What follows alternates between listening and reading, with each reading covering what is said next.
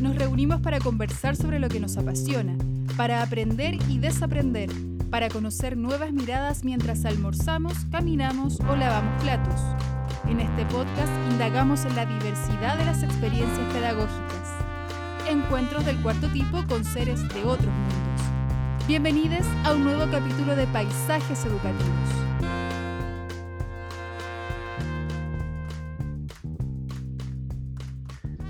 Hola queridos y queridas auditores de nuestro programa Paisajes Educativos. Deben estar muy sorprendidos y sorprendidas porque no está Carlo Mora dando esta introducción, este primer capítulo en que Carlo Mora no va a estar presente porque en esta segunda temporada eh, tenemos una, eh, una excelente coanfitriona que es Claudia Araya y nos vamos, nos vamos a ir turnando en, en la conducción del programa. Em, entonces estamos en el, capítulo, el capítulo número 3 de la segunda temporada eh, de Paisajes Educativos, el podcast de la Fundación Escuela en Acción. El capítulo de hoy se llama Descompartimentar el saber. Palabra extraña, pero que hace alusión a algo, ¿cierto? Un compartimento que lo vamos a tratar de abrir.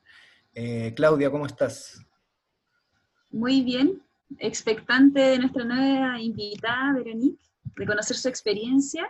Pitrufquén es un lugar muy querido, así que estoy muy contenta de estar acá y un saludo a todos los auditores que nos están escuchando ahora. Veronique, sí. nuestra invitada de hoy se llama Veronique Amiard. Veronique, ¿cómo estás? Hola Martín, eh, estoy bien. Hola Claudia un, poco, un poquito nerviosa, pero bien. Con tanta libertad de nuevo. Súper. Con Veronique nosotros, yo, yo, la conocí en el, en el sur porque yo hacía clases en, en el Liceo Politécnico Petrufquén y Veronique todavía hace clases ahí. Veronique, si nos puedes, nos puedes contar un poco de ti. Sí, em, hago clase en el Liceo ahora que, Bicentenario Politécnico Petrufquén. Em, eso desde el año 2015. Eh, me incorporé en marzo de 2015 al liceo como profesora de, de biología, eh, principalmente, pero también hago clase de tecnología y de ciencia para la ciudadanía ahora. Em, eso.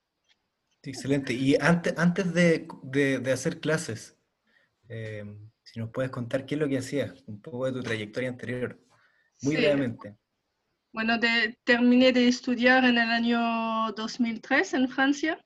Eh, luego fui a trabajar como investigadora en los Estados Unidos durante tres años en la Universidad de Boulder, en Colorado primero y luego en Cornell University, cerca de Nueva York.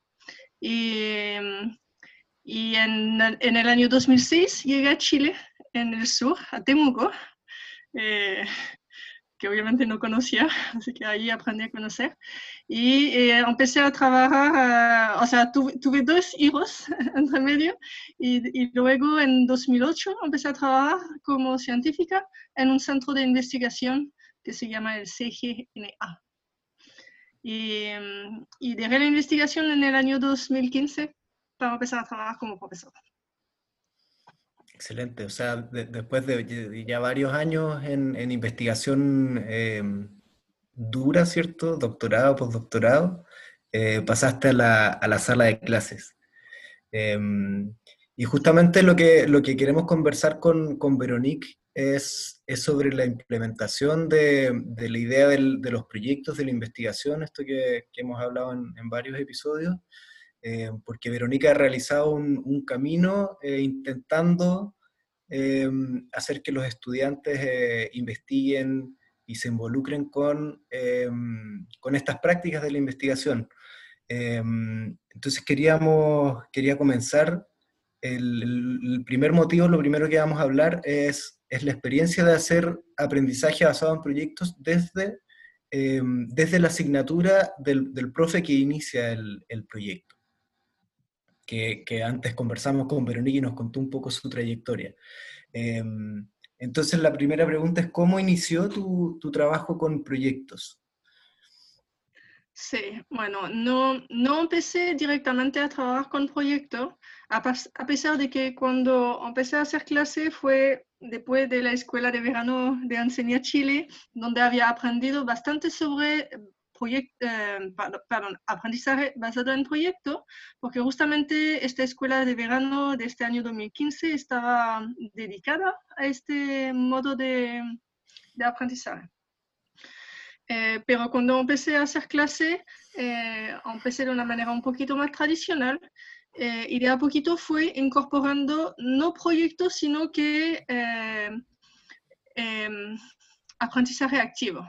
Eh, traté de eh, hacer clases donde los estudiantes eh, pudieron experimentar, especialmente en, biología. También hacía un poco de clase de química y de física, así que trataba de lo más que se podía de que los estudiantes mm, hagan experimentos durante la clase.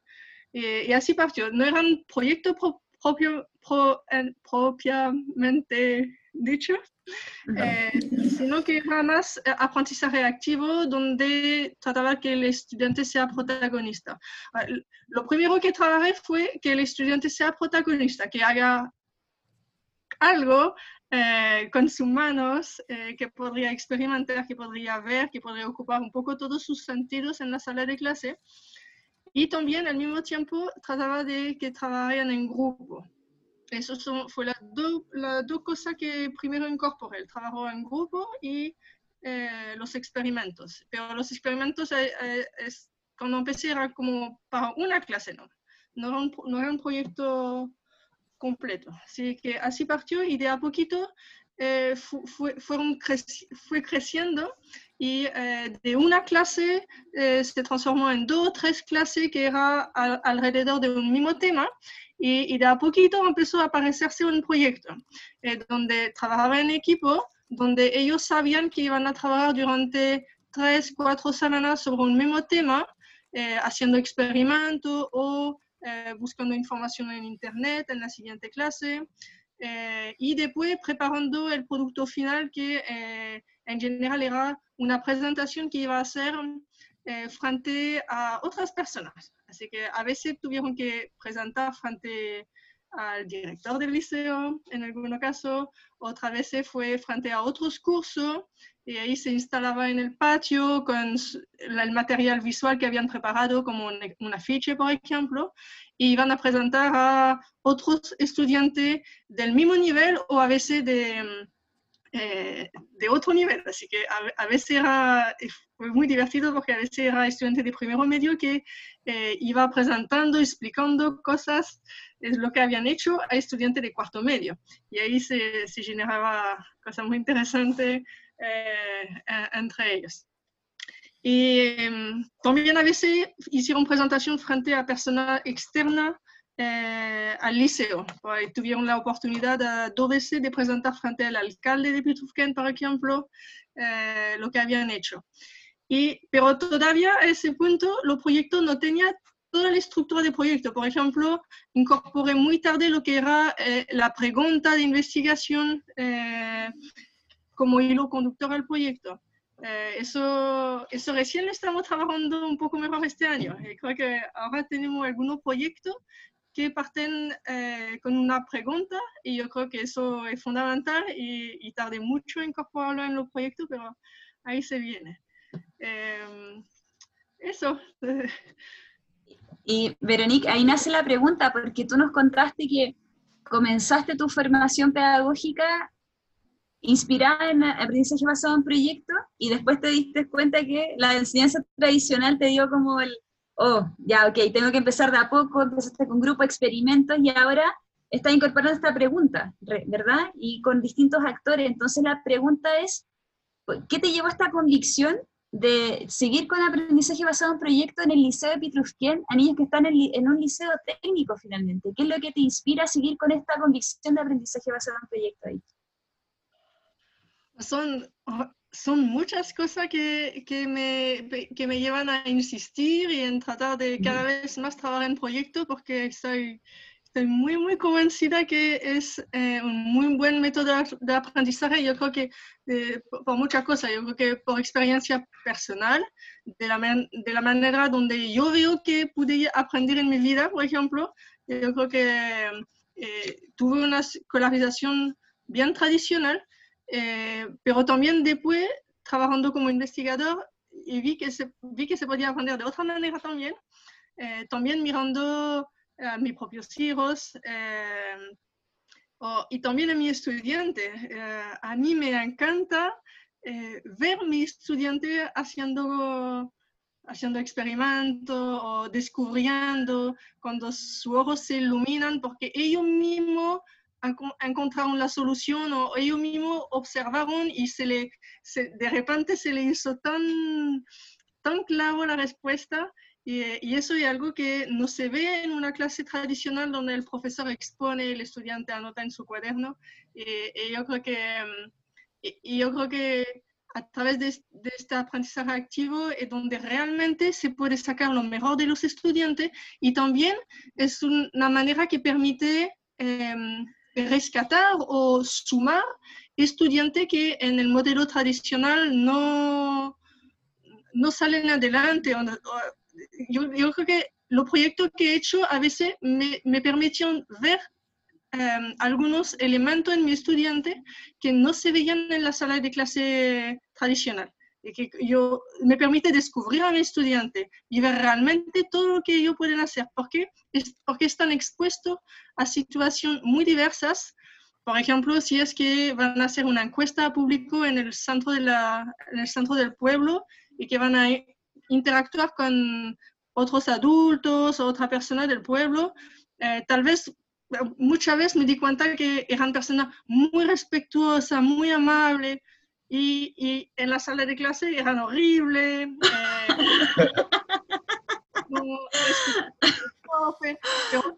en, otra situación eh, están, salen otra...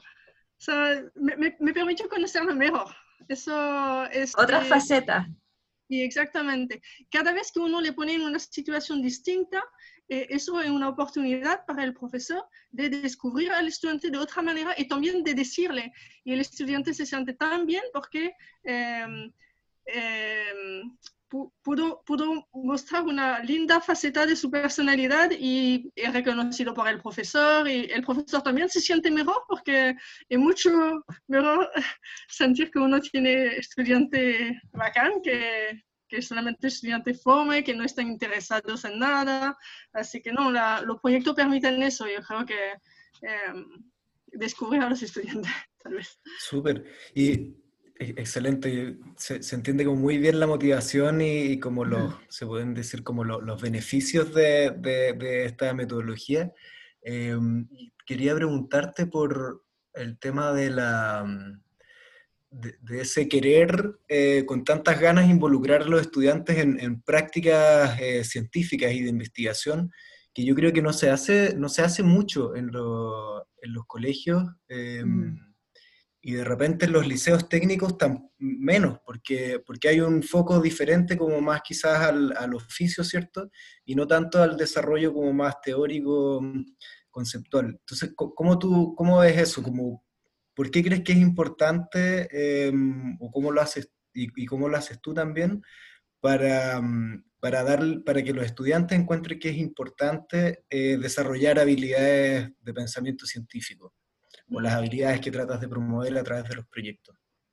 Sí, tal vez aún más importante en un liceo técnico donde la gran mayoría de nuestros estudiantes no van a seguir una carrera universitaria, así que probablemente uno podría decir que estoy perdiendo mi tiempo enseñando biología si no va a ir a la universidad y no le va a servir, pero justamente donde si es que van a aprender a través de un proyecto o si van a hacer experimentos, no, a mí no me interesa tanto cuál es el conocimiento que van a sacar de eso. Si se recuerdan que el ADN es adenosine, es un nombre, científico, a mí no me interesa, pero eh, todas las habilidades que van a poder desarrollar haciendo el proyecto, em, la gana de aprender que tal vez van a sacar de eso, y, de, pensamiento, de, tener que reflexionar, de, resolver algún problema. Todo eso sí le va a servir.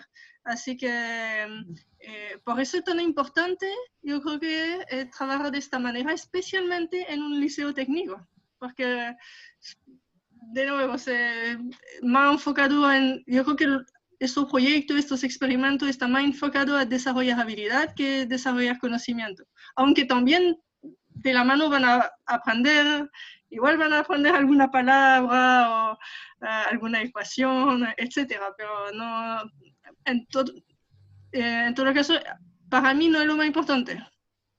Claro, sí, yo me acuerdo igual cuando, cuando hice clases, cuando empecé ahí, todo el primer semestre yo, yo enseñaba física, entonces eh, para mí, como yo venía de, la carrera científica, física, la física era súper relacionada con la matemática y no la concebía de otra forma. Entonces, todo el primer semestre enseñaba la física de forma muy tradicional y muy, muy frontal, como desde la fórmula, y fue horrible para mí y para los estudiantes. Entonces, cuando cambié el foco a que lo importante es como poner en práctica la, ciencia, em, cambió absolutamente. Em, y claro, comparto, comparto esto, que, que, a través de estas metodologías activas, no exclusivamente la de, la de proyectos, sino que más, más ampliamente, em, se abren muchas puertas, ¿cierto? Ahora, ¿cuáles son las principales dificultades eh, al, intentar, al intentar realizar proyectos desde tu asignatura? Hay, varias. Eh, una es eh, el material, eh, los equipos que se necesita, por ejemplo, para hacer experimentos. El, liceo, el liceo en general no necesariamente van a tener los microscopios o los químicos que se necesitan para realizar los experimentos. Eso, de alguna manera, lo pudimos resolver en algunos casos en el liceo eh, colaborando con, eh, con, laboratorios. Y el año pasado tuvimos suerte de poder extender un poco nuestra red a un laboratorio en Temuco que nos hizo una invitación eh, y empezamos a hacer varios trabajos con ellos. Ellos, por ejemplo, vinieron en el liceo a hacer experimentos, ellos llevaron justamente su material, los químicos, los guantes, lo que se necesitaba, y eh, como no teníamos un laboratorio suficiente grande, transformamos simplemente la sala de clase en laboratorio, ningún problema. Ellos trajeron el material y pudimos experimentar aquí eh, en, el, en, la clase. Eso lo hicimos dos veces con ellos. Y también recibieron a nuestro estudiante en su laboratorio, donde, donde nuestro estudiante pudo utilizar los microscopios que estaban allá, obviamente mucho mejor material que los microscopios que nosotros podemos tener en el liceo. Eh, así que a través de este tipo de colaboración ah, se puede un poco resolver ese problema del material.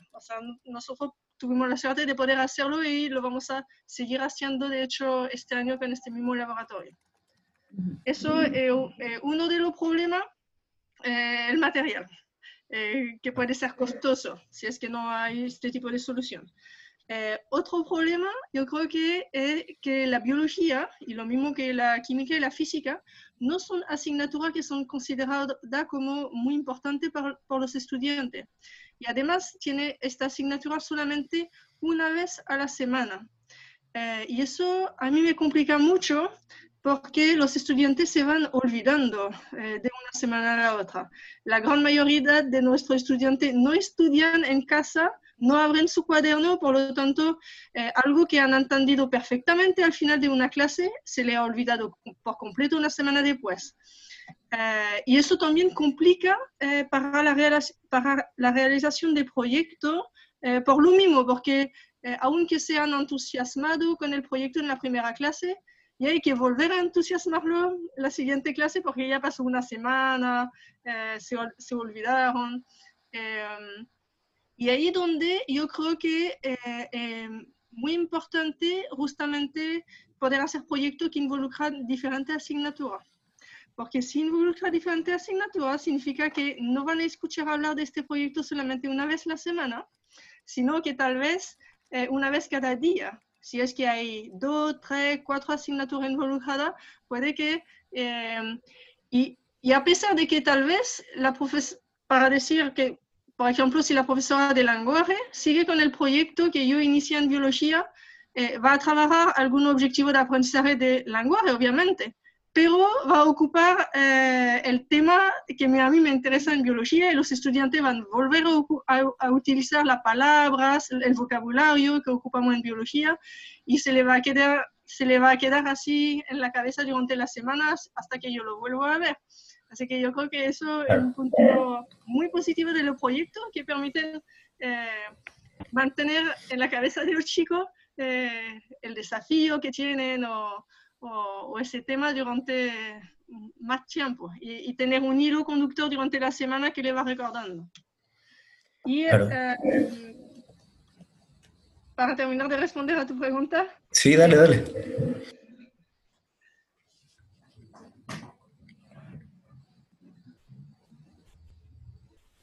Ah, sí, otro, otro problema eh, cuando yo traté de, desarrollar proyectos que involucraba solamente mi, asignatura, biología en este caso, o a veces tecnología, em, a, veces un limitante era mi propia eh, capacidad como profesor a poder manejar todos los aspectos del proyecto. Por ejemplo, si al final del proyecto los estudiantes tenían que eh, preparar un afiche o preparar un discurso o algo que sea más comunicativo, eh, eh, yo sentía que me faltaba herramienta para poder ayudarle a eh, tener un mejor afiche, porque tal vez no tengo la herramienta que, que, tal vez un profesor de arte visual me podría, podría tener mejor y podría aconsejar mejor al estudiante o tal vez si tenía que preparar un discurso, eh, sentía que tampoco yo, eh, con mi castellano eh, no tan desarrollado, o, mi competencia verbal tal vez no, no, no tan buena, ahí sentía que me faltaba algo. Y ahí donde también, después cuando empecé a, hacer proyectos con, con ah, con otra asignatura me di cuenta que era un gran aporte porque la competencia, la diferente competencia de los diferentes profesores eh, sumaba a la calidad del proyecto, obviamente. Súper. Em, claro, es, tiene hartas dificultades trabajar así solo. ¿Tú, tú, tú crees que es posible hacer, hacer proyectos en, solo en biología con dos horas semanales? es difícil. O sea, lo, lo intenté, igual se puede, se puede lograr algo, eh, pero no sé si se puede llegar a un nivel de entusiasmo de los estudiantes eh, que lo que busque el proyecto. Que busque que los estudiantes realmente se involucren y dan lo mejor de sí. Y no sé si sería una excusa de tener tan poca hora, pero mm, me ha costado, me ha costado. Claro. Y ahí justamente... Mm, por eso el nombre de este capítulo, que es descompartimentar, ¿cierto? Y justo ya estás dando pistas a lo que vamos a hablar en el, segundo bloque, em, que es justamente esto de, abrirse. Sí, y, antes de irnos a la segunda parte, que ya sería cómo es que lo, eh, lo orquestamos con un profesor de lenguaje, quizás como nos dijo Verónica, de arte, eh, vamos a hacer un saludo a nuestras redes sociales y vamos también a hacer un bloque, Veronique, donde nosotros eh, le preguntamos, o sea, invitamos a nuestros escuchas que vayan recolectando las preguntas de los niños de la casa o niños que conozcan, porque sabemos que son una fuente muy grande de buenas preguntas, de esas preguntas que no tienen límites y que te invitan a ver el mundo sin fronteras, ¿verdad? Como a verlo de nuevo. Entonces, antes de, hacer la pregunta que tenemos ahí acumulada, vamos a, eh, vamos a, darle un saludo a los países que nos siguen a través de Facebook, Instagram, Twitter y a través también de nuestra página web. Eh, y tenemos países muy diversos, como por ejemplo, tenemos a Paraguay, Uruguay, Argentina, Colombia, Honduras, México, Perú, Estados Unidos, China, Inglaterra, Australia, España, Francia, Austria, Bélgica, Alemania y Suecia. ¿Ya? y es verdad esto, ¿no? o sea, yo confío plenamente en el equipo de este programa que es, pero fidedigna esta información. Estamos muy contentos de que países de, o sea, que todo el mundo realmente de esa latitud estén escuchando este programa, así que, Verónica, Ya, de repente estoy más nerviosa. pero no hay problema porque este podcast va a quedar para la eternidad, entonces no solamente lo vas a escuchar ahora, sino que quizás tus hijos y tus nietos y así. Así que em, si, te, si quieres saludar en francés a tu familia, también eres libre de hacerlo. Si quieres mandar un saludo en tu idioma, porque probablemente lo puedan escuchar después. Bonjour, mamá. Excelente. Un saludo a la mamá, no? yo no sé francés, Martín, así que yo creo que puede ser por ahí. Entonces, Veronique, ¿estás lista para la pregunta? Es para mí la pregunta. Es para ti la pregunta y viene de una, niña o un niño, no sé, Martín, si tú sabes de quién es. Sí, han, han dado un poco floja la, mm, la, llegada de preguntas. Y entonces puse una pregunta de, mi hija, de mi hija Alicia, que tiene cuatro años y hace las mejores preguntas. Ya, entonces, por favor, di tú la pregunta. Corresponde. Alicia, muy seria, un día me preguntó, ¿por qué se termina el cuerpo con los pies? ¿Qué crees tú, Verónica? Es una excelente pregunta. Yo pensaba que se terminaba con la cabeza, pero mm, voy a... Diré que yo creo que no sé si es realmente límite en el cuerpo. Eh, yo creo que tal vez, no sé si en algún momento vamos a hablar de, del medio ambiente en esta en este podcast, pero yo creo que estamos tan relacionados con lo que está alrededor de nosotros, con la otra gente, pero también con las plantas, con la tierra, con, con el aire, que no sé si es realmente límite al cuerpo. Eh, y nuestro cuerpo en algún momento va a ser parte de la tierra, fue, va a ser también parte del aire. Así que para mí por lo menos no hay límite ni que sea la cabeza, ni la mano, ni los pies. Qué, hermosa, hermosa la, la, respuesta. Se la, voy a, se voy a compartir así tal cual cuando salga el podcast. Me encantó la respuesta. Y tiene mucho que ver, yo creo, con el, con el tema que viene ahora, que le pusimos eh, transdisciplina. Es cierto, hay, eh, bueno, hay distintas formas de, de conceptualizar el tema de la disciplinariedad, interdisciplina, eh, multidisciplina, transdisciplina. Y una, forma de definirlo es que transdisciplina es cuando se pone, em, se ponen los distintos saberes, em, se desbordan los bordes entre, la, entre los saberes para abordar un problema en, en común. O sea, se, plantea un, problema y todos aportan ya sin decir, ya, yo soy el experto en tanto, en tanto, sino que, todos abordan desde su expertise, claro, desde lo que tienen, pero más allá de eso, como se establecen estos puentes.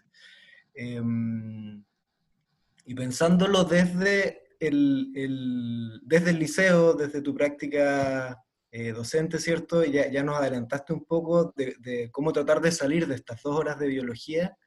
Em, ¿Cómo se hace y, qué ventajas tiene esta articulación con otras asignaturas en torno a, proyectos o a problemas o a, situaciones? Nos hablabas de sustentabilidad de medio ambiente, quizás nos, puedes contar, tu, experiencia con eso. Sí. Em, sí, Martín, yo creo que hay mucho, muchos ventajas a trabajar eh, de manera articulada entre las diferentes asignaturas eh, y yo creo que de hecho a algún momento tal vez eh, llegamos al punto que ya no se hable de asignatura, sino que se hable de proyectos y que adentro de los proyectos se necesita diferentes herramientas, que serían las diferentes asignaturas. Eh, ¿Cuáles son las ventajas? Como bueno, lo, vimos antes, permite para una, una, asignatura como biología poder tener un proyecto que va a estar presente en la mente de los estudiantes a diferentes momentos de la semana cuando lo van a estar trabajando con, con diferentes profesores, por ejemplo. Eh, yo, yo, creo que también eh, el hecho de que el proyecto tiene una continuidad permite, eh, por, ejemplo, en este momento de pandemia, que tenemos mucha dificultad para que los estudiantes manden su tarea. Eh, tuvimos un momento en abril, mayo, que teníamos muchos estudiantes que simplemente habían dejado de, de trabajar y de mandar tarea. Y con los proyectos, eh, el hecho que el proyecto tenga una continuidad, eh, se nos permite decirle, por ejemplo, cuando ellos nos mandan una tarea, le decimos, ya, fantástico, ya llegaste a la fase 2, ahora te toca hacer la fase 3 y como que es lo que sigue. Así que yo creo que es más fácil de esta manera para ellos porque ya rompieron la inercia, ya, ya llegaron a la fase 2 y solamente tiene que seguir. Eh, tú, Martín, que, que estudiaste física que Claudia también entienden bien eso. Muchas veces con los estudiantes lo que cuesta con ellos es hacerle partir, que empiecen algo. Y una vez que ya empezaron, que empezaron el proyecto, solamente tienen que seguir, es mucho más fácil para ellos. Y además que eh, me imagino que es más simple porque ya, ya saben qué es el proyecto. Por ejemplo, tuvimos el proyecto del tambor.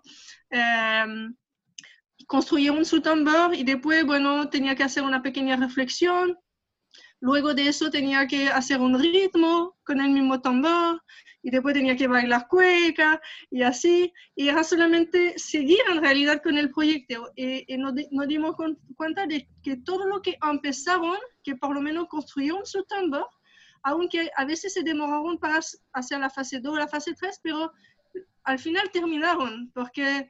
Eh, nosotros si veíamos que estaba un poco atrasado, le escribimos, le, decimos ya, pero ya tienes tu tambor, ya pasemos, pasamos a la fase siguiente. Y siguen. Era mucho más fácil de esta manera que si era una guía número 6, eh, sin relación con la guía anterior. Eh, yo creo que eso fue, por lo menos en este tiempo de pandemia, fue un gran avantaje a los proyectos. Pero yo creo que lo mismo pasaría en tiempo normal, de tener esta continuidad. Eh, y la... Estábamos hablando de la articulación con la otra... Ya me, me, saqué un poquito de eso. no, pero está em, bien. Sí, justamente el articularse permite como una unidad, ¿cierto? Que, que el estudiante está involucrado eh, en algo que es un todo, no es como las cosas por separado, ¿cierto? Le da como un sentido a su, a su aprendizaje. Sí, y yo creo que es importante porque yo creo que ese modelo es mucho más parecido a, a, la vida, a la vida. Muchas veces se dice que en el colegio estamos preparando a los chicos para la vida después. Eh, eh, a mí no me gusta decir eso, yo prefiero decir que la vida ya es ahora en el colegio o en el liceo. Y por lo tanto, si es así la vida, tiene que ser de verdad. O sea, eh, y los proyectos son, son son más, son más de verdad, como que yo creo que son más reales que a veces cuando uno se le da un ejercicio adentro de una guía em, que parece muy real. Yo creo que los proyectos podemos llegar a cosas que son más tangibles, más, uh, más cercanas a la realidad, donde ellos se pueden involucrar con personas también reales. Por ejemplo, cuando salen del liceo y van a interactuar con los ciudadanos, ciudadanos eh, o que van a hablar con, eh, no sé, a, veces fueron a hablar con gente en los negocios, al alcalde, eh, se juntaron también con estudiantes de otros liceos, de otros colegios, también de, estudiantes de otros, de, de otro liceo, de, de otra ciudad pues, eso le, le, da la, le, da la, posibilidad de... Sí, eso es una ventaja de los proyectos que le da la posibilidad de conocer más personas y, que, y de recibir el conocimiento de personas diversas, que no sea solamente los profesores. Eso tiene tremenda ventaja que los chicos a veces están muy aburridos de escuchar al mismo profesor todo el día. Y además que el profesor, el profesor no es que... Eh, y la, la persona externa eh, tiene otra profesión, así que puede aportar eh, desde la pasión que tiene de lo que hace, puede aportar directamente lo que no puede hacer el profesor. Eh, tal, vez el profesor podría motivar a los estudiantes a ser profesor, pero es más difícil que lo, que lo motive a, a, a, a ser no sé, de otra profesión. Así que eso ahí es muy interesante cuando se puede incorporar a un proyecto, eh, por ejemplo, un doctor que va a venir a hablar de, de la diabetes o del cáncer, o, o un mismo paciente. Eh, tuvimos la suerte eh, los dos años pasados de tener señoras que tenían cáncer y que aceptaron venir a contar su, su experiencia de vida y eso es un momento increíble. Y yo creo que estas personas no son profesoras eh, y pueden entregar algo y, lo, y los chicos lo reciben de una manera mm, eh, muy, muy abierta. Son, son eh, de nuevo, en esta situación uno puede ver algunos aspectos de los estudiantes que no se ven en clases tradicionales. eso es otra ventaja del proyecto la, incorporación de, además de poder incorporar otros profesores de otras asignaturas y eh, para, volver al tema de la articulación, eh, poder juntar eh, todo, la, mm, toda la capacidad de todo el profesor. Eh, lo que cada profesor sabe hacer muy bien, compartirlo en un proyecto porque de, nuevo el profesor de biología tal vez no tiene toda la herramienta para, como decíamos antes, para desarrollar algunos aspectos del proyecto. Eh, en este momento nos estamos dando cuenta de eso mucho en el liceo porque este año explotó un poco todo lo que era articulación y, y nos estamos dando cuenta entre profesores que nos gusta mucho trabajar en conjunto y armar proyectos y eh, se está empezando, y, y, lo, que, lo que me doy cuenta es que la calidad de los proyectos está subiendo mucho gracias a eso. Eh, me doy cuenta que hay cosas que a mí me costó mucho hacer sola y que con la ayuda de la profesora de arte, primero, creo que fue una de las primeras con quien trabajé, del profesor de música y también ahora de los profesores de lenguaje que se sumaron recién y es un gran, un gran logro, estoy muy feliz. Eh, y, y, con, y, cada vez que se suma una asignatura nueva, un profesor nuevo, mejora la, la calidad del proyecto. Eh, y eso es fantástico. Claro, lo que uno pretende también el trabajo en grupo, que hay una interdependencia positiva entre las personas para que vaya aceleradamente mejorando las preguntas y cómo abordarlo. Creo que una de las bellezas de esta metodología. Y ahí, eh, la pregunta es cómo ustedes se articulan, ¿tienen alguna metodología? Eh, ¿Cómo se juntan? No sé, como cuéntanos un poco más cómo lo hacen con los demás profesores. Mira, los años anteriores ha sido bastante difícil y, más, y, fue más de manera puntual porque eh, yo creo que cuando uno está trabajando, algunos profesores, 44 horas eh, de clase, más la corrección de prueba, más la preparación de clase, etc., y queda muy poco tiempo para, eh, para tener el tiempo y también estar descansado suficientemente para poder integrar algo nuevo una nueva manera de trabajar, así que ha costado un poquito. Lo hemos intentado los años anteriores y en general se hacía entre dos profesores, dos asignaturas, porque era lo, más fácil de, de, armar, porque podría parecer lo más fácil. Em, y, no, y no faltaba tiempo, yo creo que más que todo tiempo para reunirnos y, y, tal, vez, y tal vez también faltaba eh, sentir, sentir la, la, la, flexibilidad de jugar un poco con, eh, con el currículum, con los objetivos de aprendizaje, con, con el orden eh, que, lo, que algunos profes ya tenían desde varios años de hacer su clase durante el año en este orden.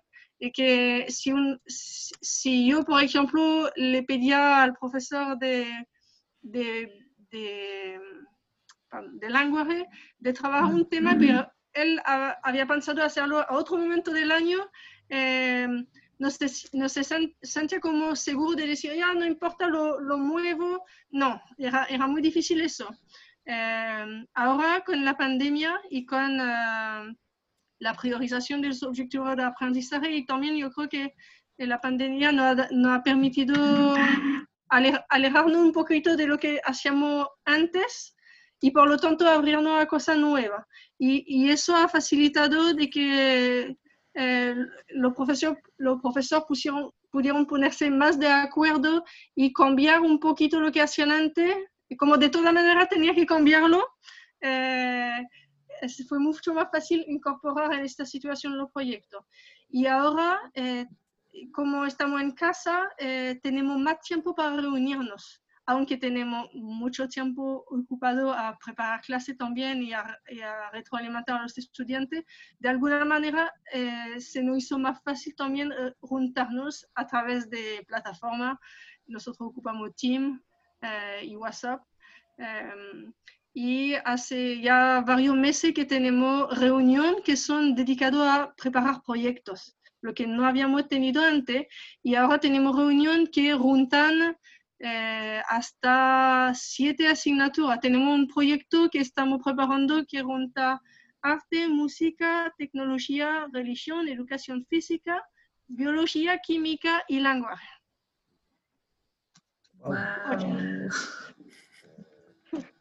¿Y cómo lo hacen para, para articularlo, como para mm. juntar los objetivos de aprendizaje, para elegir el tema? ¿Cómo se ordenan? Claro. Mira, yo creo que algo fundamental es poder conocer los objetivos de los demás. Y en este caso, eh, en, este caso de este proyecto, no lo conocíamos, pero em, yo estaba siempre en la reunión del grupo de tecnología, arte, música, porque hago tecnología, y también estoy en el grupo de ciencia. Y ocurrió que por el lado de biología química estábamos armando algo eh, alrededor del tema de los ecosistemas y eh, por el lado de tecnología, arte, música, estábamos pensando a un proyecto eh, ligado a medio ambiente y queríamos que los estudiantes hagan crecer algo. Y yo estaba en las dos reuniones y ya no, tenemos que juntarnos. Y ahí eh, la propuesta partió de uno de los grupos, propuso al otro grupo, se, se juntaron empezamos a armar el proyecto y ahí pensamos ya, pero tenemos una etapa donde los chicos van a tener que escribir un cuento eh, sobre la naturaleza y el ser humano, así que ahí necesitamos lenguaje. Así que llamamos al profesor de lenguaje, o sea, le ofrecimos participar eh, y ahí estamos. Súper. O sea, fue como a partir de una de cierta disposición eh, empezaron a conectar? Sí, eh, eh, lo que hicimos estos últimos tiempos es que si alguien tiene una idea, la ofrece a los demás, le propone, se sabe que estoy pensando en este proyecto y yo creo que podría ser buen aporte sumar a tu asignatura en, en este momento del proyecto o, o en varios momentos y, se, y se lo ofrece. Y a partir de eso la otra persona dice si está disponible o no para, para hacerlo. Claro. Em, ¿Y tú crees que esto puede funcionar en, después, como en tiempos no de, de pandemia? ¿Te lo imaginas? Eh, yo, yo lo sueño, pero también eh, creo que sería muy bueno tener eh, un cambio de los horarios. Por ejemplo, yo, yo me imagino una semana donde eh, tal vez tendrían, en lugar de siete horas de matemática y siete horas de lenguaje, que tengan tal vez dos horas de lenguaje, dos horas de matemática, que no tengan ni arte, ni música, ni tecnología, eh, ni química, ni física, pero tal vez eh, tiempo de proyecto. Que, por ejemplo, el lunes en la tarde tengan el proyecto del tambor. El, el martes en la tarde tengan el proyecto del, del ecosistema eterno que, que, vamos a empezar. Y que, y que durante estos horarios los chicos se pueden juntar eh, con su equipo y, y, De hecho, sueño con equipos que se han formado por estudiantes de diferentes cursos y de diferente nivel, porque yo creo que sería genial tener esta interacción entre tal vez cuarto medio y primero medio, eh, especialmente en un liceo técnico donde los de cuarto ya tienen alguna experiencia de, su especialidad que podría aportar en algún proyecto y compartir con los primeros medios. Eh, y eso, tener estos horarios donde pueden trabajar y donde pueden ir a juntarse con eh, cualquier profesor que parte de este proyecto y tal vez tener salas que no sean salas de matemáticas, sino que la sala del proyecto Tambor o la sala del proyecto ecosistema. Em, y, que, y, que, los chicos también tengan flexibilidad tal vez de trabajar en un proyecto o en otro según está más, más o menos avanzado en uno o, y que algunos vayan en la fase 3 mientras, mientras algunos tal vez lo han terminado. Eh, eso me imagino, como un sistema, un sistema donde el, horario de clase no sea por asignatura, sino que por proyecto. Oye, y em, lamentablemente ya estamos en el tiempo, Veronique, pero creo que Martín comparte conmigo la apreciación que tu, tu testimonio no es solamente concreto, o sea, yo creo que el profesor que quisiese implementar ABP tiene datos muy concretos desde la organización, eh, la gradualidad con que la abordaste y también la convicción que tú tienes, sobre todo en el contexto en el que estás, porque hacerlo en técnico profesional, insisto, es un desafío. Yo también hice clase en técnico profesional y entiendo las pocas horas y la, poca relevancia tradicionalmente que se da a la ciencia. Entonces, eh, me impresiona cómo eres capaz de, de, de hacer sucinta esa idea. Así que Digo lamentablemente porque ya estamos en la hora, el tiempo sí es finito, el tiempo sí tiene límites, a diferencia del cuerpo quizá. Entonces te queríamos invitar. antes, eh, ¿puedo, ¿puedo, compartir algo que sí, ¿qué pensé como a lo largo de la de, a lo largo de la conversación me acordé de una de una cita que leí hace poco de un, un tweet de un, un académico eh, norteamericano que se llama Christopher Emdin, que es eh, está súper metido en, en, proyectos, pero a través del hip hop, como muy súper metido en, en, el tema de la, de la, justicia racial, y hace ah, cosas muy, muy interesantes. Organiza como unos campeonatos de hip hop, entonces enseñar ciencia, enseñar STEM a través del, del, rap. Y hace poco tiró este, este mensaje, dijo, que el aula sea un microcosmos del mundo en el que queremos vivir y no una réplica del que tenemos ahora yo creo que va como súper en la línea de lo que, de lo que dice mm. Veronique, de, de, hacer a los estudiantes vivir, ¿cierto? De otra forma, no pensar como en el futuro así lejano, sino que en lo, en lo que pasa en, en, lo cotidiano, que la escuela sea distinta en el día a día. Está muy bueno. Tengo una, ¿cómo se dice? Ah. Algo que me pasó con mi estudiante a propos de hip hop, como, dices, estos concursos donde tiene que cantar con música. Sí. Eh, un, un, día, unos, unos, dos años atrás, organizamos una limpieza de un parque que tenemos en Pitrufquén, el parque de la isla. Y eh, fue entre nuestro colegio y otro colegio con otro estudiante.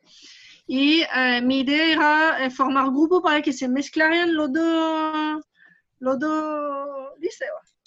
Pero no, no hubo caso, los chicos quedaban cada uno por su lado y no se mezclaba, era terrible y yo, si no, no va a funcionar. Nada. Adolescencia. Pasaron, así tres horas limpiando la isla sin juntarse, sin hablarse, hasta que al final teníamos una pequeña colación y uh, de repente un estudiante puso música y, y, ahí nosotros los profes ya estábamos haciendo otra cosa y de repente giramos la cabeza y estaban todos juntos los estudiantes, los los dos liceos mezclados y uh, empezando un concurso de, de hip hop. Así que fue muy bacán porque a través de la música y sin que realmente, o sea, lo que nosotros habíamos hecho no había funcionado, pero ellos mismos al final se juntaron y, y compartieron y fue, fue, muy interesante verlo así. Le vamos a contar a, a Christopher Emdim que, que, esto no es solamente en Estados Unidos, hay que, tiene que ser en el mundo. Hip Hop Education. La música es transversal. Imposible que no inspire, ¿no? La, la, música, de hecho, poder incorporar eh, música en los proyectos, yo creo que Eso es un punto, música y arte eh, mejoran cualquier proyecto. De todas maneras. Tiene que si pueden incorporar solamente una asignatura que sea música o arte. Tiene que, como base. Si quieren, hacer ABP, lo primero que tienen que ingresar entonces, música y arte. Ya, entonces, profesores que estén escuchando, se van con la, con la primera tarea. Ya, entonces, Veronique, vamos a la última sección que es muy divertida porque te desafía a que vamos a hacer preguntas cortas y tú nos vas a dar respuestas rápidas, ¿ya? Entonces vamos a jugar con tu mente. Eh, son tres preguntas, tranquila, no es nada, nada incómodo ni nada, pero, pero sí vamos a ver cuáles son tus posturas. Entonces, eh, vamos a empezar con una que es bien tranquila, que es la siguiente.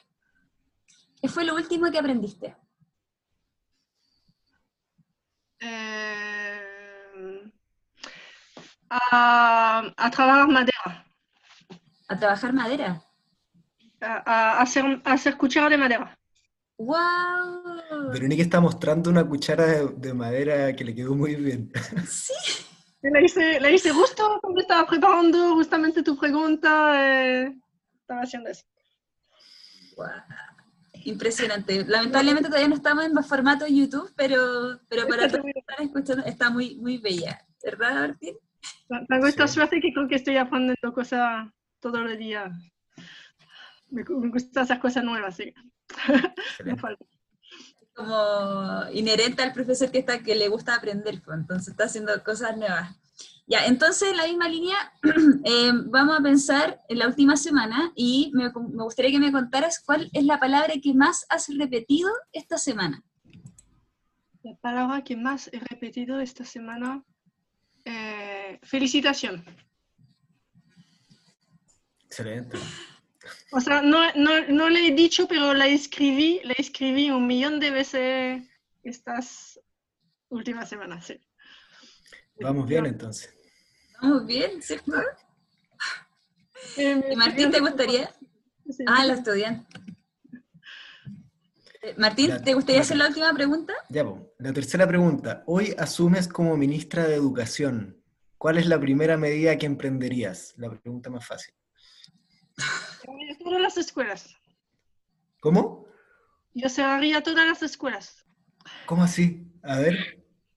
Eh, o sea, tal vez un, un, poco simbólico, pero como yo decía que yo creo que las escuelas son eh, en este momento eh, tan apartada de la vida real que yo creo que habría que explotar eso justamente que para que nuestros jóvenes sean más parte, de, parte del mundo, que comparten más con sus padres, que pueden ser, entrar en las empresas, tal vez ver lo que pasa o, o estar eh, completamente insertado en la vida, como están nuestros estudiantes que van a dual, pero que eso sea desde, desde siempre, en realidad. Yo creo que las escuelas son muy chicas para aprender. Wow, qué interesante. Hay un, hay una, me acordé de un académico israelita que se llama Zvi Beckerman y, y hablaba de eso, él investigador en educación y todo, y, siempre hacía ese juego como mental. Ya, pero ¿y qué pasa si eliminamos la escuela? Y, se abre un debate súper interesante. Yo creo que el que quiera aprender, el que quiera aprender va, va, a encontrar gente para decirle en, en cualquier parte hay gente apasionada. Hoy en día con Internet hay gente que de manera libre comparten su conocimiento. Eh, la cuchara no la aprendí en Internet, pero aprendí muchas cosas en Internet de gente que son suficientemente generosa para subir un tutorial y, enseñar de manera gratuita a millones de personas. Eh, y, eso también ocurre en la calle. Uno se, yo, yo voy a comprar algo en Sodimac para hacer para instalar un, un lavaplato y yo le pregunto a la persona que trabaja allá y me va, va, a tomar 10 minutos para explicarme en detalle cómo y por qué tengo que ocupar este teflón y no ese otro. Y, y, y, en toda parte hay gente así que tiene una muy buena voluntad para enseñar lo que saben. Así que no, yo no creo que hace falta de escuela. Ahora, el Soy no nos auspicia, sí. Lo mismo pensaba, dije, No tendría que oficiar, ¿no? no sé. Vamos, vamos, vamos, a dárselo a Sodium para que nos pase uno. A ver si sus empleados nos, nos explican mejor. Bien, llegamos al, al final, eh, lamentablemente, eh, porque estuvo muy interesante la conversación y yo creo que daría para conversar mucho más. Eh, entonces quizás la repetimos más adelante en un conversatorio de, sobre ciencias, medio ambiente. Hay muchos intereses de Veronique que, que quedaron afuera. así que agradecerte por tu tiempo y por la apertura a contarnos tu, tu experiencia que, puede ser muy iluminadora para, para, los profes en general. Así que, nada, pues ojalá que nos visiten nuestros auditores, que recordar nuestros, nuestras redes sociales, em, eh, los otros capítulos del podcast. Em, Claudia, ¿quieres mandar algún saludo? Recordando que esto va a quedar grabado para siempre. Eh, eh, quería invitar a los profesores que quedaron con, con dudas sobre esta metodología que pueden ingresar a la página de Escuela en Acción, porque hay eh, muchos archivos, videos, pueden visitar y también nos pueden ir preguntando por, por las redes sociales. Em, y bueno, y mandar saludos también a todos los que nos están escuchando, todos, sobre todo a los profesores, Veronique. Me, me inspiró mucho tu, tu relato sobre todo esto de la priorización curricular y lo que nos ha obligado a pensar realmente que queremos que aprendan los estudiantes, así que mi saludo en este capítulo es para todos los profesores que están hoy en día poniéndole energía, cabeza, corazón a, a todos sus estudiantes. Así que, Veronique, si tú quieres dar un saludo también, está, estoy en micrófono. Sí, o sea, sería fantástico si mi estudiante me podría escuchar eh, para decirle que, que tanto le quiero Em, y también mandarle como tú, Claudia, mucho ánimo a los profesores. Eh, está muy difícil la, la, pega. No sé si hoy más que, más que antes, yo creo que siempre fue difícil. Así que mucho ánimo, mucho cariño. Eh, muchas gracias, Martín, por invitarme. Y, y, Claudia, qué bueno conocerte. Em, espero podemos conversar de nuevo y que yo pueda hacer la pregunta también alguna vez. Excelente.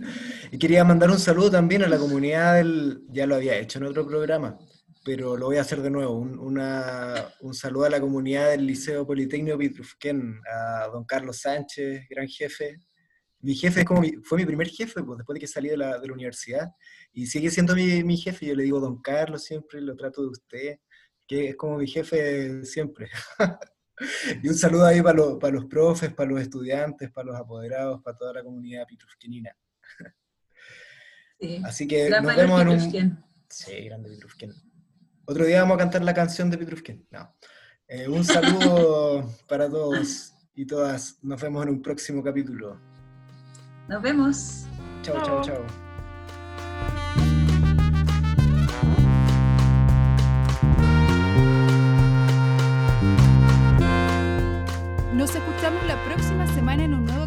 Paisajes Educativos. Este podcast es producido por Fundación Escuela en Acción.